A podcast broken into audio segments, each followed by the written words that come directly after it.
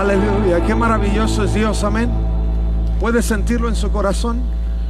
Dios no es solo por convicción, Dios también es sentirlo, es tocarlo, es abrazarlo. Quizá no en la manera que pudiéramos hacerlo con alguien que es materia como tú y como yo, pero Dios es espíritu. Y la escritura dice que nosotros somos seres espirituales también, porque Dios sopló en nosotros espíritu, su espíritu. Él nos hizo imagen y semejanza de Él. Y eso quiere decir que nosotros también podemos abrazarlo en este tiempo. Quizá no podemos enredar nuestros brazos físicos, pero sí podemos acogerlo con nuestro eh, corazón, con nuestro ser entero y decirle al Señor, tú eres todo lo que necesito, tú eres todo lo que mi vida anhela, tú eres todo lo que puedo respirar y puede generar en mí una atmósfera diferente, un oxígeno preciado, no contaminado, que solamente viene de ti. ¿Por qué no le das un aplauso fuerte al Rey de Reyes y al Señor de Señores? Aleluya. Aleluya. Toma tu lugar, por favor, mi hermano. Y hemos estado, todas estas semanas hemos estado hablando específicamente de cimientos hemos hablado de avivamiento y estamos hablando de avivamiento. Estamos viviendo en una época súper especial, una época maravillosa de Dios, donde sin duda podemos ver que Dios está haciendo algo sobrenatural, algo especial para nuestra vida. Y queremos seguir cultivando esa realidad de nosotros. Hay muchas cosas que pudiéramos decir y que pudiéramos entender al respecto, pero hoy, esta mañana, hablando en ese tenor de lo que somos, de lo que profesamos, de lo que entendemos, hemos recibido de parte de Dios. Quiero que podamos concentrarnos en dos aspectos esenciales. Hoy quiero hablarte sobre nuestra herencia pentecostal. Herencia pentecostal. Y voy a repartirlo en dos partes específicas. Primero, quiero hacer una referencia específica sobre lo que implica una herencia, porque creo que para poder entender la segunda parte, primero tenemos que tener un, principio, una razón de la primera parte que tiene que ver con la herencia y después de ahí trasladarnos a poder entender todo lo que Dios nos ofrece en base a ese principio. Y hoy quiero eh, motivarte a que sepas que de parte de Dios tienes algo que es súper especial, que Dios ha reservado para ti, que Dios lo tiene y lo ha provisto para tu vida, porque, porque te ama. Y, yo quiero llevar este sentido a tu corazón porque yo creo que cuando nosotros hablamos de herencia, estamos hablando de algo que es traspasado a alguien y en breve te voy a dar algo, una, una eh, definición un poco más precisa, pero creo que todo lo que hacemos en respecto a las herencias tiene que ver con amor, tiene que ver con entregar a alguien algo porque tiene un significado especial para nosotros. Porque comúnmente cuando nosotros damos y damos en una cantidad significativa y damos sin reserva y damos sin condiciones, es porque realmente significan algo para nosotros. Y el Señor eh, quiero que te lleves en claro que nosotros para Dios tenemos un significado especial. Para Dios no eres uno entre los 8 billones de habitantes de este planeta. Para Dios tú eres un hijo único, específico, con información genética definida que te permite entender que Dios no te hizo en serie como parte del montón de los 8 billones. Cada uno Está probado científicamente, tenemos información diferente, aunque seamos familiares, habrá genética similar, habrá líneas específicas que nos, nos, hacen relacionarnos, pero cada uno de nosotros como individuos estamos definidos en Dios con una información diferente.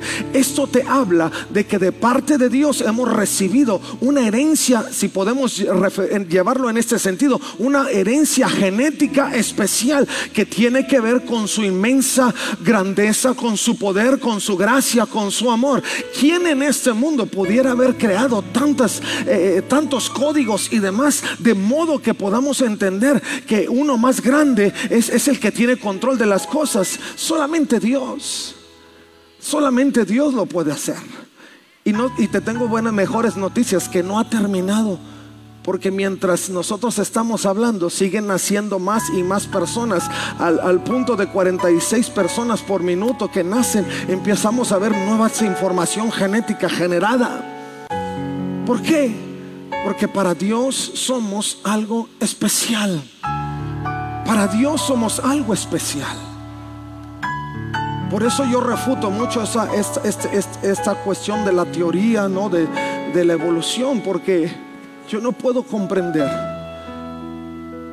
que un sistema, un sistema tan complejo como es el sistema del ser humano, como es este, esta presencia, esta pieza de ingeniería que Dios ha creado, y lo he dicho cantidad de ocasiones, pero hoy lo repito, pudiera estar confinada al choque de un par de moléculas en el espacio sideral y luego que en el cabo de los miles y millones de años pudiera derivar en algo tan complejo, imposible.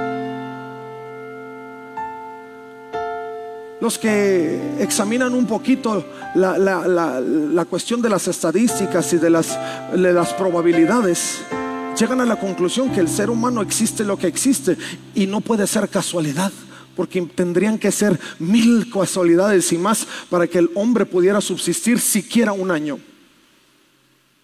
Pero eso habla, y quiero reiterar este, este aspecto, que para Dios somos algo especial.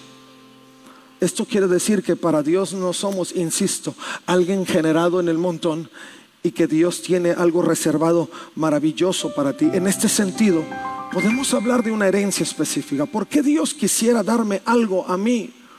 ¿Por qué tenemos que, por qué buscamos un avivamiento específico en nuestra vida? Si tú quieres saber cuántos avivamientos han pasado en la historia del mundo, puedes ver el primer servicio online.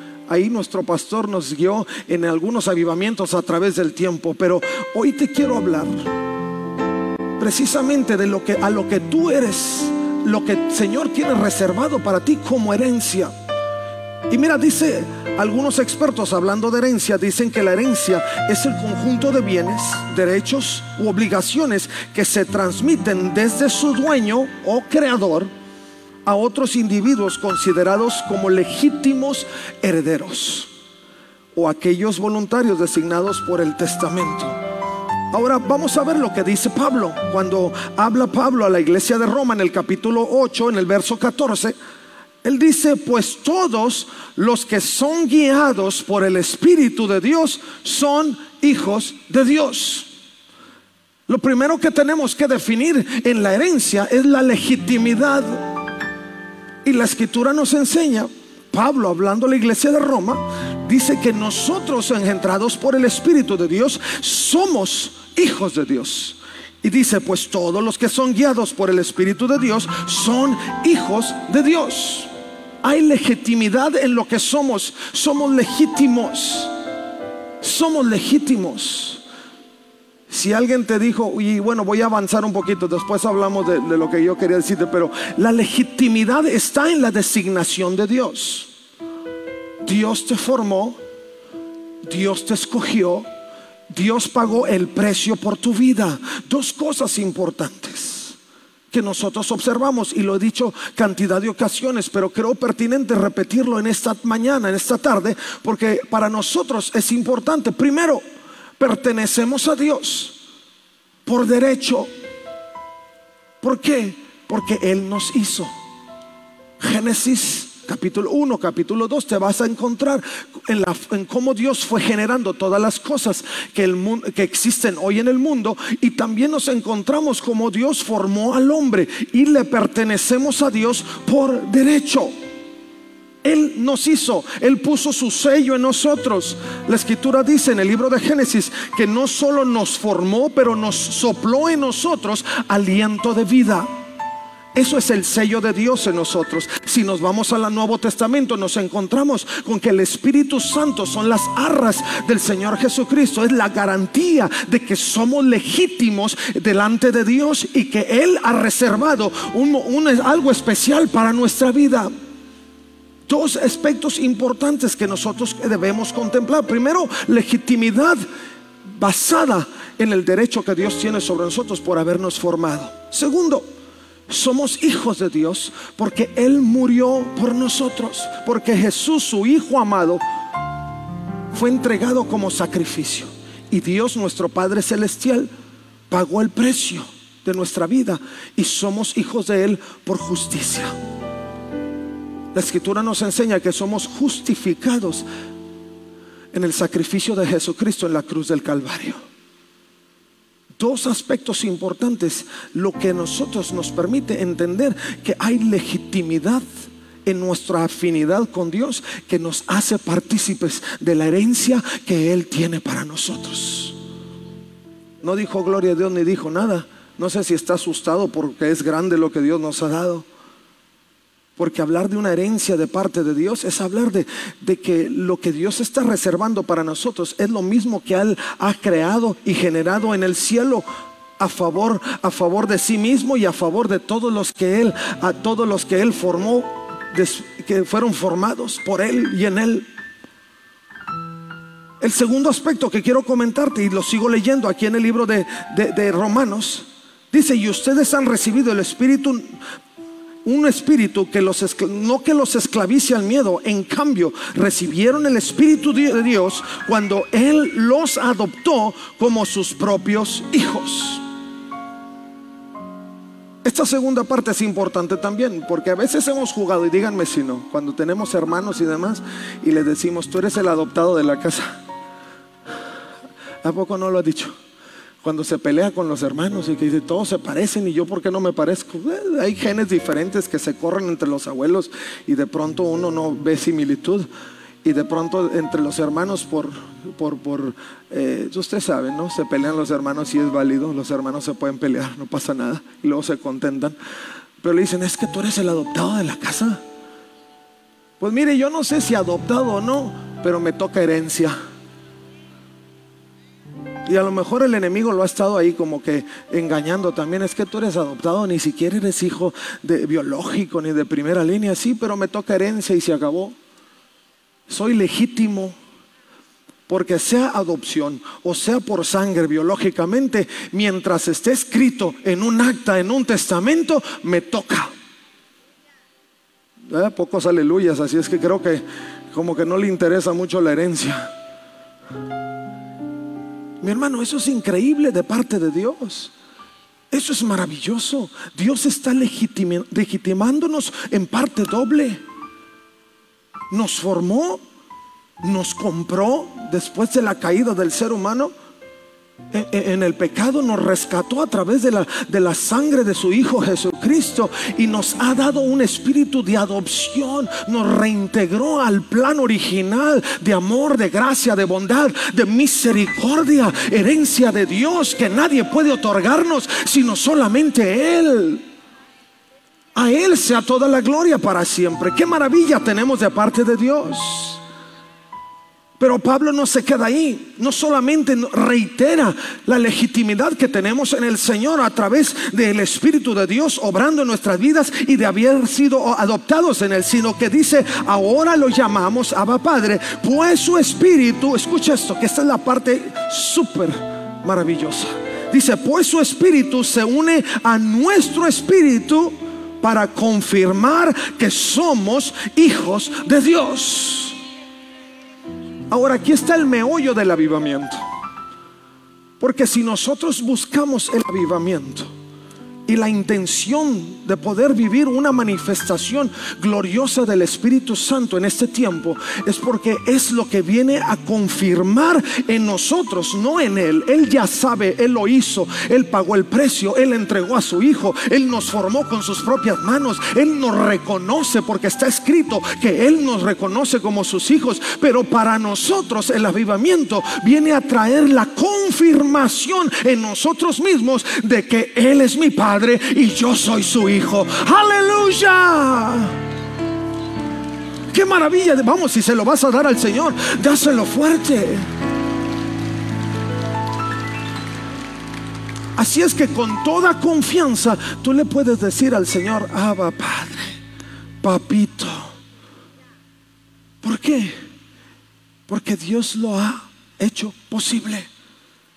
Porque Él estableció el vínculo necesario a través de Jesucristo para que nosotros podamos entrar con plena confianza a la, recámara de nuestro Padre. ¿No le ha pasado que sus hijos entran como Juan por su casa su cuarto? Y hasta la fecha, Y no me quejo, siempre. Lo celebro. Porque hay confianza. Porque está confirmado la legitimidad porque nosotros lo afirmamos, lo confirmamos, porque está escrito, pero no solo está escrito, sino que se, se ve visible, Dios lo ha hecho palpable y hay confirmación en ello. Por eso Pablo decía, pues su espíritu se une a nuestro espíritu para confirmar que somos sus hijos. Gloria a Jesucristo. Esa es la herencia. Hay legitimidad. Estamos conscientes de que lo recibimos porque de parte de Dios, no sé si lo merecemos o no lo merecemos, quizá no. Porque todo lo que tenemos es por gracia. Pero lo merezca o no, la gracia nos hace partícipes. Y lo recibo. Entonces, mi hermano, usted es heredero. Y dice la escritura, coheredero de la gracia con Jesucristo. No me voy a adelantar, se lo voy a dar más adelante, pero quiero que lo tenga presente, porque en este sentido vamos a buscar. Cuando usted no tiene conciencia de que es un heredero, de que es legítimo, de que está reservado para usted, tampoco lo busca. Pero cuando usted está consciente que es suyo, que Dios lo preparó, que en partida doble le pertenece porque lo hizo, porque lo formó, porque pagó el precio de su redención, entonces también tiene derecho a buscarlo y a tenerlo y a ser partícipe de ello. Y el Espíritu Santo está reservado para los que lo buscan. Y está reservado porque Dios lo trajo a aquellos que creen en Él. Dios lo trajo a aquellos que son sus hijos. Y Pablo sigue hablando y dice, así que como somos sus hijos, también somos sus herederos. De hecho, somos herederos junto con Cristo de la gloria de Dios. Wow. Yo no sé si usted alcanza a dimensionar el tipo de herencia que tiene. Porque una vez confirmada la legitimidad, ahora quiere saber cuánto le toca. ¿O no? Ay, pues ahí tengo una herencia, ni sé cuánto es. Mentiras. Que lo primero que le hace cosquillas es ver cuánto me dejaron. ¿A poco no? Digo. Y el Señor nos deja claro que la herencia que nos toca a nosotros está definida. Ya tenemos claro de quién somos, por qué somos, cómo somos confirmados en ello. Y ahora el Señor te dice, y esto es cuánto te toca. Mi hermano, no son tres pesos. Déjeme le repito lo que dice Pablo. Dice, así que como somos sus hijos, también somos sus herederos. De hecho, somos herederos junto con Cristo, que estamos al nivel ¿Ok? Dios nos puso en el nivel. Y dice, somos herederos, pero coherederos. O sea, entre los hermanos no hay diferencias. Aunque el mayor sea el mayor, todos somos hermanos. Y aunque el mayor o el menor o lo que sea, a todos nos toca. Porque somos de la familia. Por eso Pablo dice, reconociendo que no solo pertenecemos legítimamente a Dios, sino que además nos ponemos en el nivel de Jesucristo para recibir la herencia que nos toca. Dice, y esa herencia es la gloria de Dios. Wow, dale un aplauso al, al Señor. Es la gloria de Dios. La manifestación del Espíritu Santo es la revelación de la gloria de Dios a nuestra vida de todo a lo que eres partícipe, de todo lo que Dios ha reservado para ti. De Pablo dice, lo que viene para herencia en tu vida es su gloria.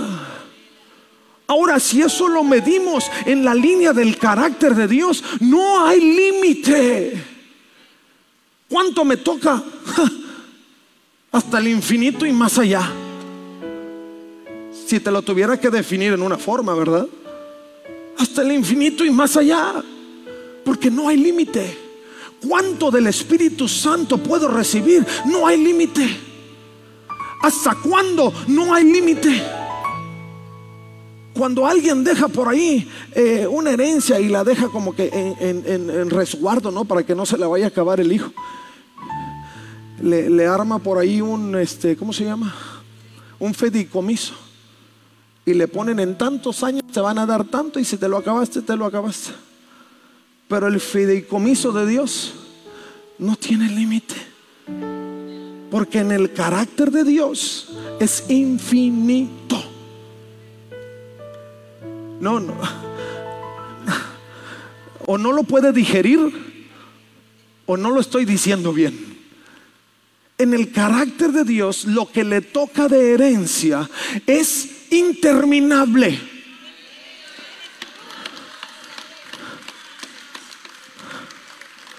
No se acaba. Eso es eso es lo que el Espíritu Santo viene a hacer en nuestra vida. Viene a darnos entendimiento que lo que se está generando en el ambiente, en el corazón de Dios, no tiene fin. Nuestros días en la tierra se acaban. Porque lo que es corruptible, dice Pablo hablando a Corintios en la primera carta, tiene que volver a la tierra. Lo que es polvo vuelve al polvo, pero el espíritu se eleva delante del Creador para permanecer en su presencia por los siglos de los siglos. Por lo tanto, la herencia que recibimos en este tiempo no se acaba cuando yo llego a la tumba, cuando mi cuerpo llega a la tumba, sino que entonces cuando soy elevado delante de la presencia de Dios es cuando empiezo a disfrutar la herencia en la gloria, en la presencia, en el mover interminable de Dios a su nombre. Uh. No, yo estoy emocionadísimo. Digo, Señor, eso no se te va a acabar nunca. Y tú me has hecho partícipe sin merecerlo. Me formaste del polvo.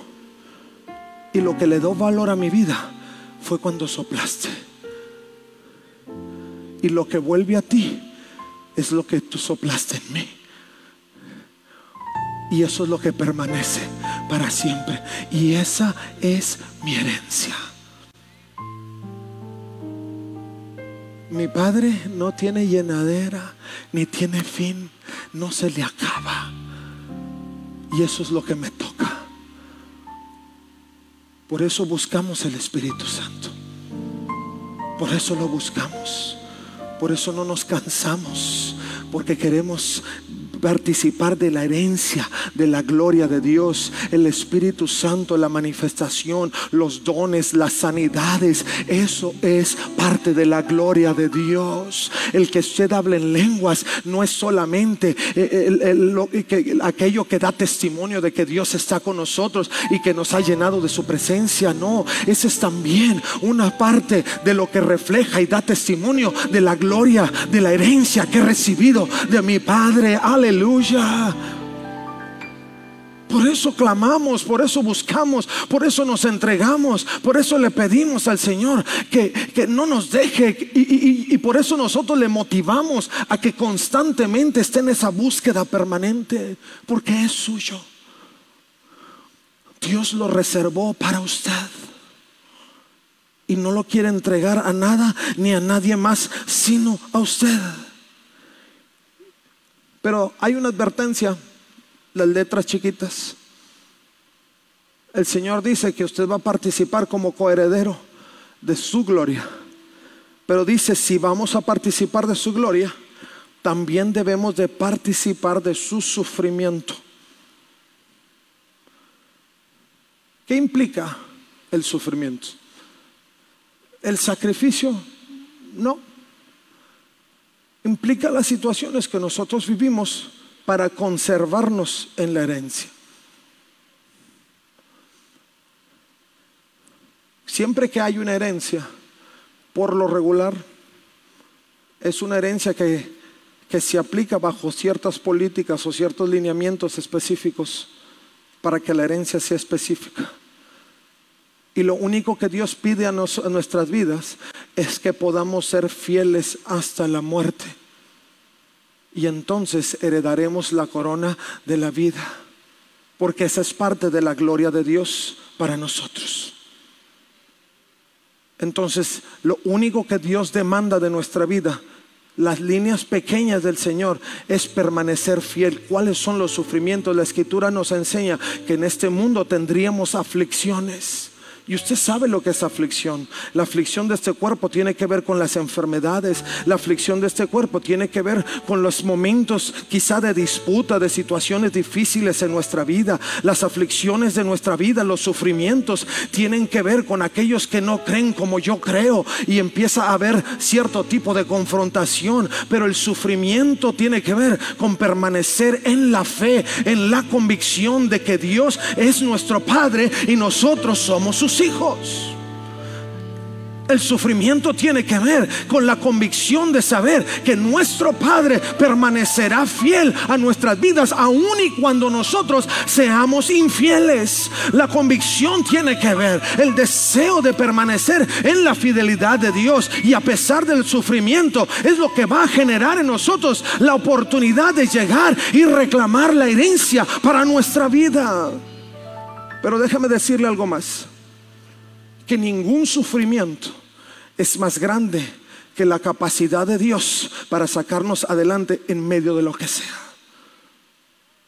Porque su misma palabra que es heredada nuestra vida con promesas importantes para seguir avanzando en medio de las situaciones, nos dice que Él defenderá nuestra causa. El mismo salmista decía que confiáramos en Él y que solamente en Él veríamos hechas las cosas. El Señor también nos promete que si creemos, si nuestra fe, nuestra convicción es firme, veremos su gloria. Su palabra nos dice que si esperamos en Él y nos sostenemos en la torre, en la lámpara, firme que es Jesucristo, veremos la gloria del Señor a su nombre.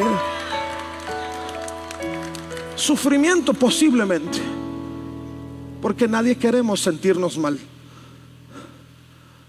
Pero esperanza en medio de ello, siempre. Porque Dios es fiel. Y es, escucha esto, es eternamente fiel porque Él es eterno, eternamente fiel. ¿Cuánto me ama? Eternamente. ¿Cuánto está dispuesto a hacer por ti? Todo. y el todo de Dios no tiene límite, es ilimitado. Esa es nuestra herencia. Eso es lo que buscamos. Eso es lo que Dios quiere, que nos entreguemos a ello. Entendemos que los elementos de nuestro derecho tienen que ver con la guianza de Dios, con la adopción, la unificación que hemos recibido. Los bienes que Dios nos ha heredado tiene que ver con su gloria, con la abundante gracia que Él manifiesta en nuestra vida. Porque Pablo hablando a la carta de los Efesios en el capítulo 1, verso 7, nos dice que somos partícipes de la abundante gracia Nunca nos lo mereceremos, pero siempre el Señor nos lo dará.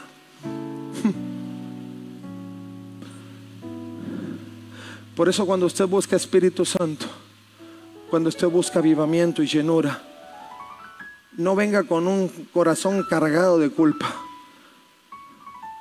Porque usted le tiene que recordar al enemigo que toda esa culpa Jesús la llevó en sí mismo. El profeta Isaías dice que el castigo de nuestra paz fue sobre él, sobre Jesús.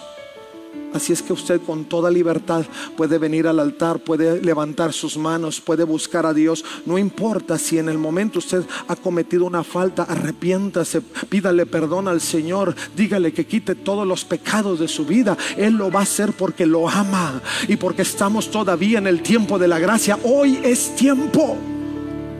Hoy está tiempo de poder recibirlo. Porque lo primero que tiene que hacer para ser partícipe de la herencia es asegurarse de que es hijo. Y para que usted se asegure de que es hijo, lo primero que tiene que hacer es venir delante de Dios y pedirle perdón. La escritura nos dice que todos hemos pecado delante del Señor. Pablo hablando a los romanos también le dice, que nosotros hemos sido destituidos de la gloria de Dios, pero hemos sido reinstalados en la gloria de Dios a través de Jesucristo. Pero tenemos que pedirle perdón. Que Él perdone nuestros pecados. por más bueno que sea, ninguno somos justificados si no somos justificados en Jesucristo, porque nacimos en pecado. Pero el primer paso para legitimar su condición delante de Dios como hijo es decirle, Señor, perdóname, perdóname, he pecado y necesito que ocupes el trono de mi corazón. Cuando usted haga eso, es todo lo que necesita hacer para que el Señor lo llame su hijo. Y de ahí en adelante es permanecer en la gracia del Señor para que Dios haga lo que Él quiere hacer. Que usted pueda hacer y entender que aunque dentro de los derechos y obligaciones hay sufrimiento, también hay Espíritu Santo. Porque eso le pertenece a usted y hay poder. Lo que sucedió en la iglesia de los hechos, cuando estaban aquellos reunidos, esperando la venida, esperando la promesa del Señor a través de su Espíritu Santo no era otra cosa sino caminar en los principios de derecho que tenían y esperar en que la promesa llegara. Y Hechos 2 dice que vino sobre de ellos el Espíritu Santo. Y fueron todos llenos de su Espíritu. ¿Por qué esto sucedió? Déjeme leerle lo que dice Pablo a los Efesios y voy cerrando. Esta es parte 1. No se vaya a perder el domingo que entra porque viene parte 2. ¿Ok? Parte 1. Dice Pablo a los Efesios capítulo 1, verso 5. Dice, Dios decidió de antemano adoptarnos como miembros de su familia al acercarnos a sí mismos por medio de Jesucristo. ¿Por qué somos hijos? Fácil, porque Dios lo decidió. ¿Y quién va a refutar a Dios? Nadie. Así es que estando con Dios está del lado más seguro. No va a haber quien le haga frente. Y el que se atreva, ose hacerle frente, lo que le espera. Segundo, eso es precisamente lo que él quería hacer y le dio gran gusto hacerlo. ¿Cómo lo hizo el Señor? Lo hizo con gusto. Si alguno se imagina que Dios lo recibió dentro del, del aspecto legítimo de familia, porque tuvo que hacerlo, no. Somos recordados que Dios lo hizo en amor y lo hizo con gran gusto. Le plació, le plació. Y cuando usted viene al Jesucristo, por eso hay celebración en el cielo. Dios pone a los ángeles en jaque en el cielo. Hay que armar fiestas. Imagínense cómo hay de fiestas en el cielo. Porque todos los días sin duda se convierte uno. Por lo menos uno. Y por uno dice la escritura que se vuelva a Jesucristo, hay gran fiesta y celebración. Entonces, si usted hoy viene en esa condición y se entrega a Jesucristo, hoy va a haber fiesta a favor suyo. Se va a armar la buena en el cielo por usted. Gloria. Y a nosotros los mexicanos con lo que nos gustan las fiestas, entonces ya vámonos al cielo a celebrar.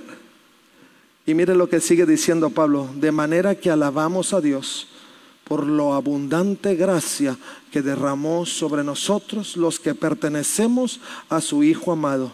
Dios es tan rico en gracia y bondad que compró nuestra libertad con la sangre de su Hijo y perdonó nuestros pecados. Ay, si se lo va a dar al Señor, déselo bien.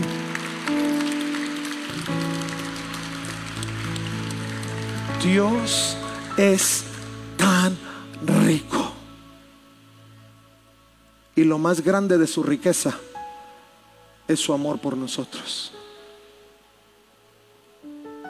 Alguno cuando piensas en Dios, y lo he dicho otras ocasiones, trasladamos nuestra mente a la capacidad de Dios de obrar sobrenaturalmente en la creación, porque pensamos que lo más grande de Dios es la fuerza.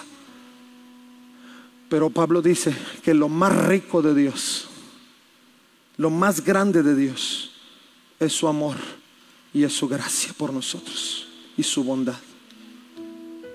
Dios te lo quiere dar. Dios decidió dártelo. Él lo hizo genuino. Nadie le ayudó, solo lo hizo. Y lo hizo con gusto. Y Dios te lo quiere dar. La herencia Pentecostés tiene que ver con la gloria de Dios manifiesta. Dios revelando los principios del acta de adopción, de la legitimidad que te dio como hijo. Y te dice, esto es tuyo. ¿Lo quieres? ¿Lo quieres? Porque la herencia es nuestra. Pero no hay herencia que se haga efectiva si nosotros no la pedimos, no la reclamamos. El acta está hecha. El Señor Jesús la firmó y la confirmó con su Espíritu Santo. Para nosotros hoy es decidir si la queremos o no la queremos, si la recibimos o no la recibimos. Y yo quiero decirte, hermano, en breve voy a invitarlos para que puedan pasar aquí. Pero antes, quiero que medites en esto. Algunos quizá por años hemos estado conscientes de que Dios ha reservado algo para nosotros. Pero quizá en, en la forma en que nos hemos visto inmiscuidos en las cuestiones de, de la vida, hemos perdido un poco el objetivo. No lo pedimos tanto, no lo buscamos tanto. Porque sentimos que la vida se nos ha ido en otras cosas. Pero creo en mi corazón que lo que Dios quiere hacer en este tiempo es volvernos a la conciencia de lo que nos toca. Y que no dejemos de buscarlo. Y que lo busquemos más. Si tú, si tú dices, yo he sido muy bendecido siendo un creyente. Ay, hermano, todavía hay más. Todavía hay más. Pero necesitas seguir buscando. La palabra es efectiva, continua. Buscad y hallaréis, buscad y hallaréis. Cada mañana que amaneces, buscad y hallaréis, buscad y hallaréis. Busca y encuentras, busca y encuentras. Y amaneces mañana, busca y encuentras. Y amaneces lunes, martes, miércoles, jueves. Amaneces y dices, buscas y encuentras. Porque es efectiva, es continua, es permanente. No, es, no, tiene, no tiene fin. Pero tú decides si estás bien como estás o prefieres buscar más dentro de la herencia que Dios te ha dado. Porque en la búsqueda es donde está el encontrar. Segundo, quizá algunos están aquí y nunca han tenido la experiencia. Son nuevos nunca han sabido que realmente Dios les ha amado tanto. Hoy, amigo, mi hermano, te tengo buenas noticias. Si tú estás aquí por primera vez, nunca has tenido la experiencia con Jesucristo, yo creo que hoy es el principio de algo formidable, sobrenatural para tu vida. Y Dios te está dando la oportunidad de que lo rindas delante de Él y le digas, Señor, hoy te lo entrego. Si vienes cargado, cansado, afligido, en problemas, no importa. Dios no vino a buscar los que están bien.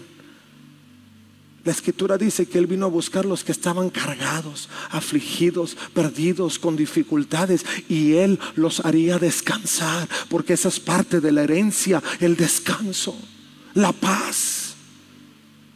Y si tú hoy vienes en esas condiciones, Dios te está llamando.